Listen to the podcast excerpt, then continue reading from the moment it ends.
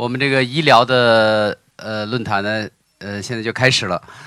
呃，这个我们我们原定的题目呢是互联网医疗的四大商业模式。呃，但是我看了一下我们这个邀请的嘉宾呢，实际上是是医药两方面都有，这个而且都是都是重量级的嘉宾。呃，所以呢，我就临时的来把这个今天讨论题目呢做一点适就适度调整啊，适度调整。就是说，我们今天呢，就是呃，围绕这个互联网医疗和这个医药的投资和研呃医药的投资和研发，呃这两个题目来来来展开讨论。我们整个这个下午这个时间呢是一个半小时。哎，刘总，欢迎欢迎。我们下午是整个是一个半小时。哦，这一个半小时时间呢，我们我们来这个先先先边呃，我想就分三段，然后前面呢就是想用这个呃用前面的时间呢。第一段时间的话，让我们啊在座的这各位嘉宾呢，啊都每个人都先讲个三到五分钟。那么这三到五分钟的话呢，就是最好都讲干货啊，就就是不做广告，只讲干货，是吧？这个能够给大家有启发，是吧？这个我们每一次的讨论呢，都会有有很很好的这个很好的机会来来使大家了解这个啊医药产业啊、互联网医疗方面的方方面面。然后呢，第二段呢，就是我们大概用用四十分钟左右把第一段结束之后呢，我们就转向这个讨论。讨论的话，就围绕上面嘉宾的呃发言，然后大家来就一些焦点问题来，或者说大家一些有呃有有有有有有创意的问题来进行讨论啊。然后这个就我想半个小时左右，最后留二二十分钟，十五到二十分钟了，给大家给我们在座的这个在座的这个。来参加我们这个论坛的这个朋友们呢，有机会来提问，然后大家可以来回答。那么今天我们这个我们就这样吧，我们这个也不也就按照现在印的这个程序，这个这个顺序就随便排的，我估计啊，这个但是刘总这肯定每次应该打头啊，是吧？你来，你这个刘刘这个每每个朋友呢，就是呃简单介绍一下自己，然后我建议的话呢，就是。就是谈一个围绕一个一个有有有围绕自己的，就是在这个在这个论坛里边，你就希望你讲的一个最重要的观点啊阐述一下，然后呢呃给大家一些一些启发，然后呢这个可可能我们这个时间比较短，也不可能有特别系统的去论述这个事但是我想能把一个观点三到五分钟能把一个观点讲清楚，我觉得这也是呃对大家的一个考验。但是我相信各位都是高手啊，这个我们现在先从呃。我觉得这样吧，我先我先讲一讲，就是说我们这个亚布力论坛的这个健康论坛呢，是从前年开始，就是今年是第三年了。就原来没有这个论坛，后来后来我这个我我觉得我们这个论坛是比较好的一个论坛。那跟泰康人寿，我们前几年大家一起了，就把这个健康产业论坛呢，就慢慢的就发展起来了。现在大家的这个大家对这个论坛，就对这个上呃医疗方面嘛，医疗医药方面也特别感兴趣。那么这个医疗医药方面呢，现在在中国正是处于一个呃很大的变革时期，有非常非常多的新的情况发生，也非常非常多的机会。啊，这个我们这个在最近这个四五年，应该说这个医医药医疗领域里边的这个这个互联网有有巨大的发展空间。然后呢，新药的研发，然后医药的投资、跨境并购，然后等等吧，都有非常非常多的这个发展，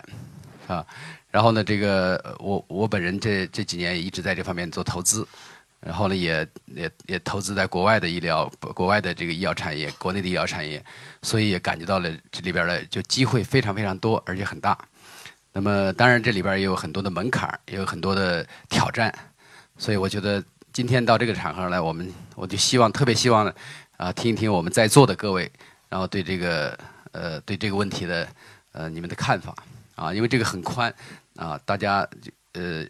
我想各自把握自己的这个呃公司特点，然后对这个行业的这个认识，然后能啊讲点干货，讲点对大家有啊有价值的这个观点，然后呢把这个讨论呢呃开展起来。呃，所以我想第一个呢，还是我们请刘总。好，大家好，大家下午好我就。按按照刚才田园的指示啊，就是呃简单一点。第一个，我先谈一下对这个题目的理解。我们讲互联网医疗，呃，那么呃，那我觉得互联网能够解决的很多的问题啊，对医疗的变革肯定会起到很重要的作用。那么，如果专门定义互联网医疗的话，呃，那我们呃也一定要理解，就是在互联网上做的跟医疗相关的很多的事情，是不是互联网医疗啊？比如说，我我举个例子，那我们呃，如果在互联网上支啊，就医疗方面的支付是属于支付领域，还属于医疗领域？像这类的事情呢，可能是我们的。啊，这个可能要首先要要定义的一件事情。那我假定我们讲的互联网医疗都和医疗领域相关，啊，那就是跟我们啊医疗的过程看病，跟我们直接的输出有关的话，我想大概有这么几个方面的关系，肯定对互联网的医疗的商业模式和成功会起到一个很重要的啊判定。第一个，支付者啊。谁是互联网医疗的支付者？我想呢，当我们在做一个互联网医疗的这种模式的时候，如果我们不知道谁是支付者，那么，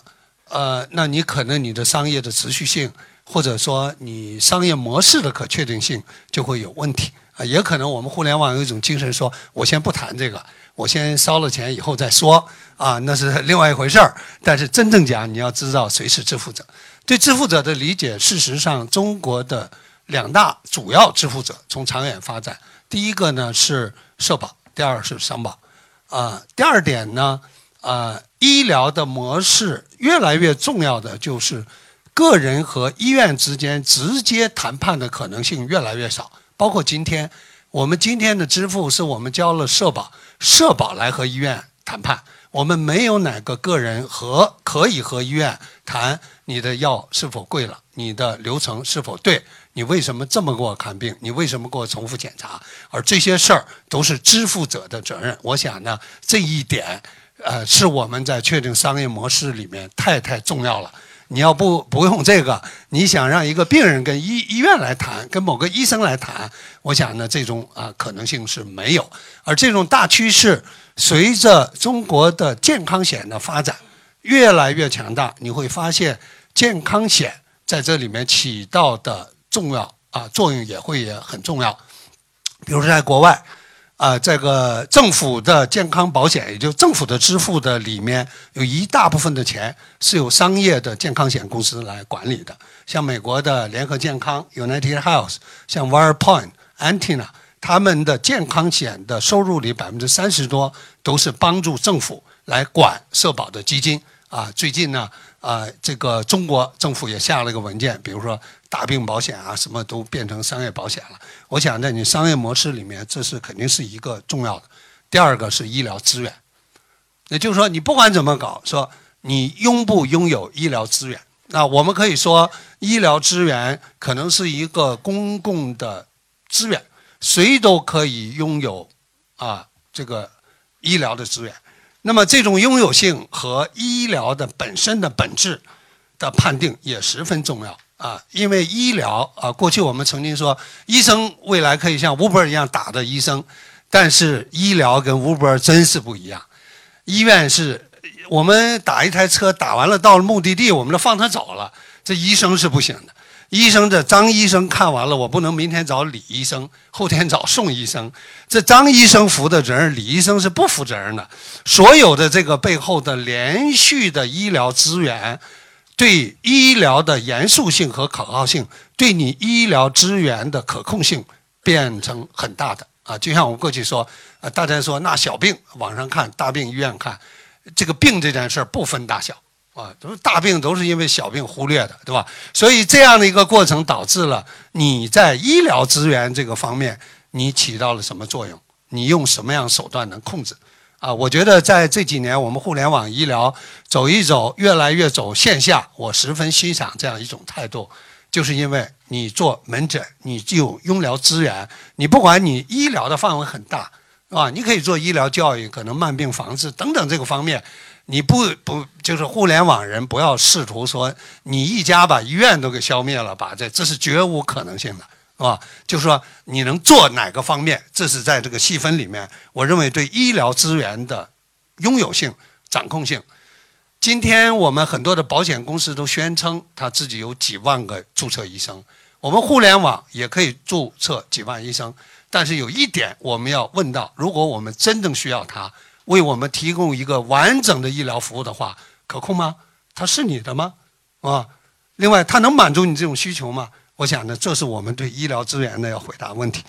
呃，第三个问题就是不可回避的是政府在这里面的作用，就是法规。啊，就是我们在互联网上，如果在法规上是不开放的，那你就没办法啊。在网上的药品的流通、支付、保险的支付，刚才谈到支付方，谈到医疗资源，如果这个东西都都没有，你也就弄得热闹。我们过去曾经试图说，用供需侧的强大需求来改变医疗的服务。我自己的理解，医疗跟这个东西完全是两回事儿，啊。中国的医疗资源主要在国有的大医院，国有大医院的最优秀的医疗的资源，啊，很就是很难把他们解放出来，因为他们激励起来很困难啊。大家如果说激励这些资源有多困难，你从他们的收入水平、江湖的地位，你们就会理解了。我们在网上给个毛八千的，根本对他们来讲就是根本就不是事儿，是吧？哪个大医生不是跟我们高管赚的差不多啊？优秀的水平，所以这就导致了，那么他的背后的这套逻辑没有那么想象的简单。我说没有想象的简单，我们可以拿发达国家，无论从欧洲、从美国，奥巴马几届政府的医疗改革到现在，没有人敢说成功。中国几届部长改到现在也没有说改变成功。美国是互联网最发达的国家，到现在。美国有医疗大数据的优秀的公司，啊，这个 IMS 像这样的是吧？有用大数据搞健康管理的各种各样的公司，像这个这个这些商业的保险公司，也有在基层医疗十分发达的基层的门诊、社区的门诊。那美国到现在为止还没有像我们中国的互联网看到什么百度啊。啊，这个搜索中国也有了，电子商务也有了。你到美国，你看看哪一家在这个方面那样？啊，我不是说这不是个方向，我也不是说这没有机会，我是说这个方面不像想象的那么简单。这个方向一定要花更多的耐心。我十分相信他会有个特别好的机会，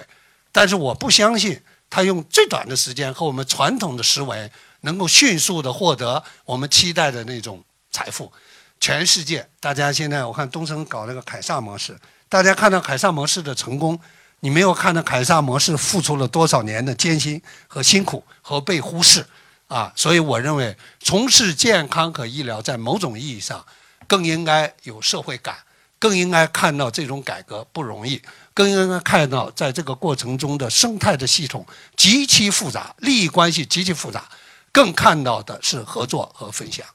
发言完了。